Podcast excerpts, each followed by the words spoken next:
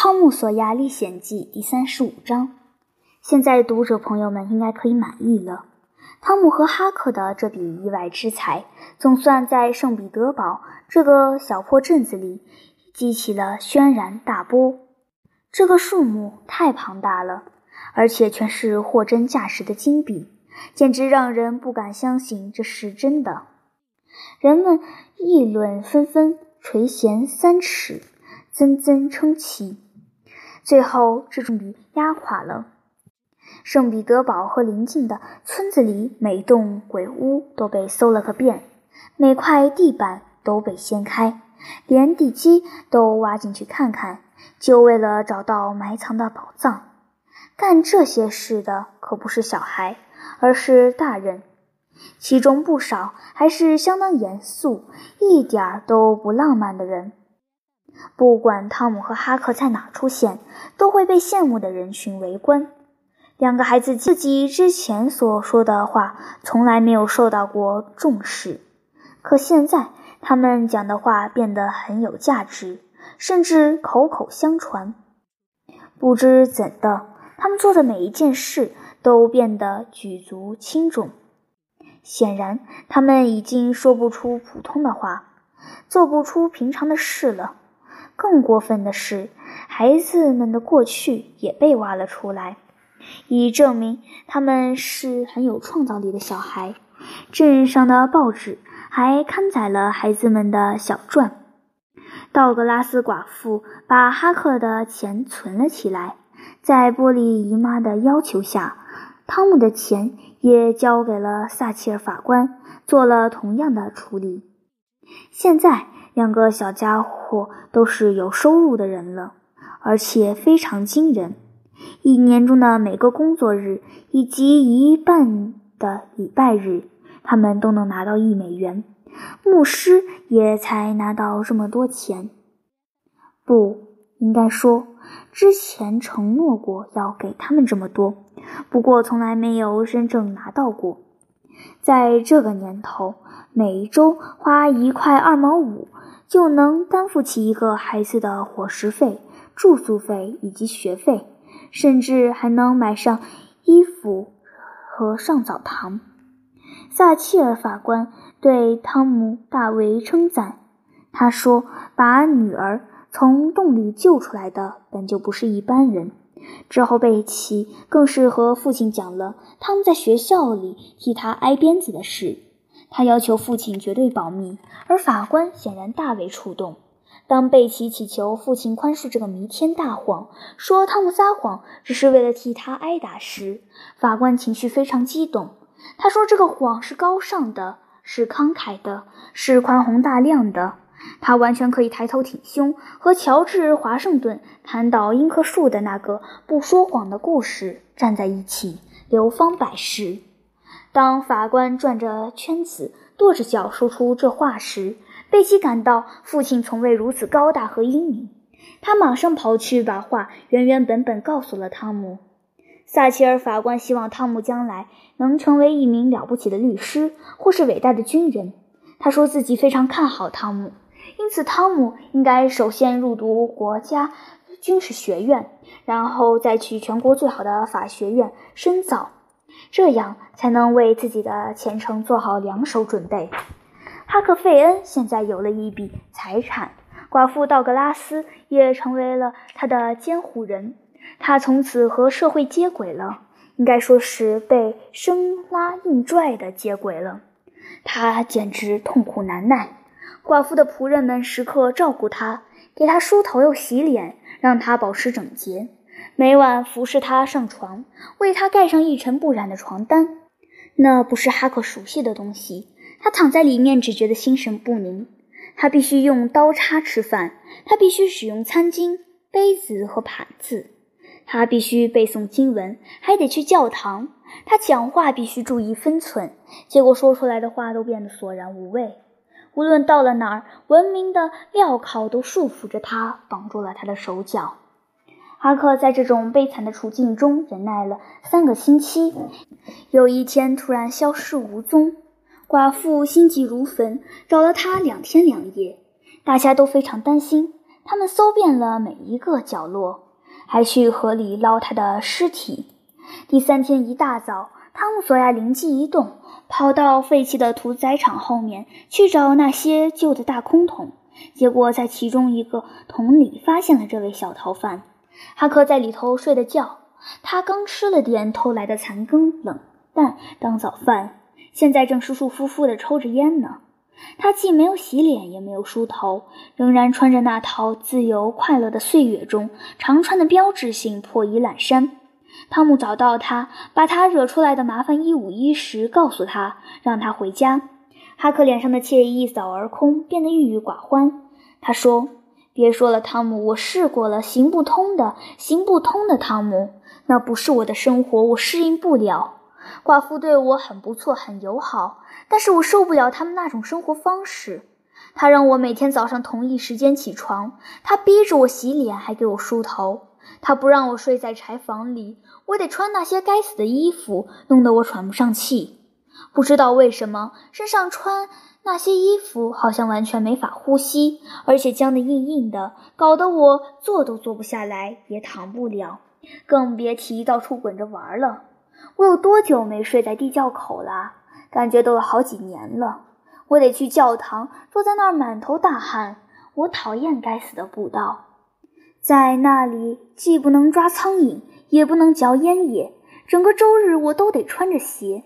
寡妇按点吃饭，按点睡觉，按点起床，干什么都规矩的像鬼一样。我实在受不了。可是，大家不都是这样过的吗，哈克？那又怎么样？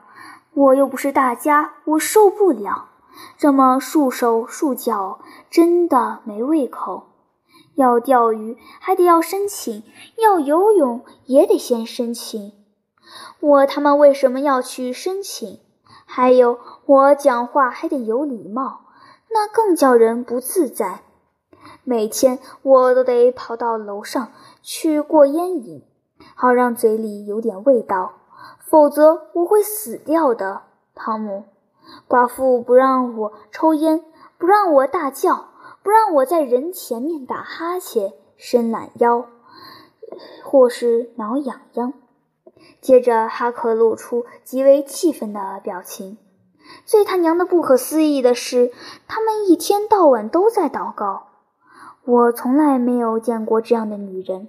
我非走不可，汤姆，非走不可。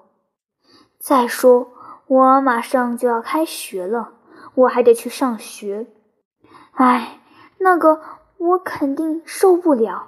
你瞧，汤姆，有钱人一点也不像我想象中的那样，整天就是担心起来担心去，然后一脑门子汗，一天到晚想着还不如死了算了。现在这衣服我穿着非常舒服。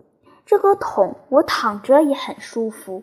我再也不跟他分开了，汤姆。要不是因为那笔钱，我根本也不会惹上这么多麻烦。现在你把我那份也拿走吧，然后时不时给我个五毛一块的，也不用经常给，因为这种随随便便就能拿到手的玩意儿，我根本不在乎。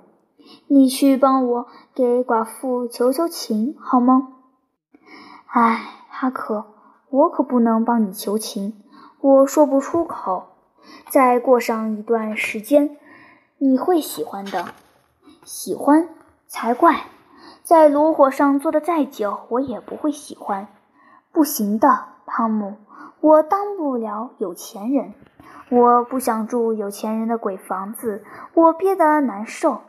我喜欢森林、河流、大木桶，我要跟他待在一起，真是倒霉透了。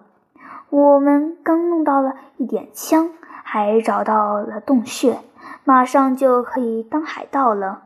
结果来了这么一桩蠢事。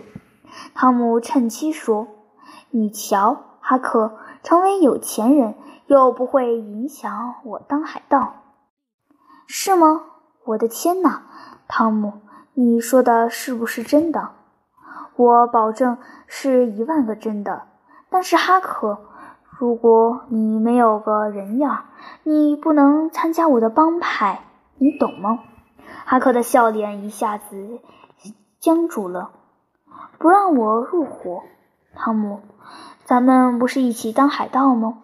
是的，不过那不一样，强盗比海盗可是要体面的多。一般来说，在很多国家，强盗们都有很高的地位，像是公爵什么的。我说，汤姆，咱们不是好朋友吗？你不会把我扫出门的，对不对，汤姆？你不会那样干的，对吗，汤姆？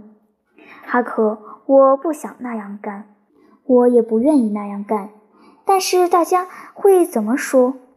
呵，他们会说：“呜，汤姆·索亚的那个帮派可真不怎么样，里头有一个家伙太不像样了。”他们说的就是你。哈克，你不会喜欢的，我也不喜欢。哈克好一阵子没说话，心里挣扎了一番，终于他说：“好吧，我会回寡妇家，再忍一个月，看看是不是受得了。不过你要让我加入你的帮派，汤姆。”“好呀，哈克，那咱们就说定了。跟我走吧，哥们。”我去跟寡妇说说情，让她不要把你看得那么紧。真的吗，汤姆？你会去说吗？太好了！要是她能不把我看得那么紧，我就躲起来抽烟，躲起来说脏话，我就忍着吧。实在受不了，再逃走。你准备什么时候成立帮派当海盗？哦，马上就可以开始。我们把其他人叫到一起，也许今晚就可以一结金兰。什么兰？一结金兰？什么意思？就是发誓要互相支持，就算碎尸万段，也永不透露帮派的秘密。要是帮派成员，就把那个人杀掉，还有他全家。太好玩了，真是好玩极了。汤姆，哈，当然了，而且宣誓必须要在午夜前进行，还要在最荒凉、最可怕的地方，最好是去鬼屋。不过现在鬼屋都被拆了。嗯，反正在半夜发誓很好，汤姆。是的，而且还要对着棺材发誓，还要用血签名。嘿，这才像话！哎呀，这比当海盗来近一万倍。我会在寡妇旁边待到死，汤姆。要是哪天我变成了一个著名的海盗，每个人都讨论我，我想他一定会骄傲的，因为是他拉了我一把呀。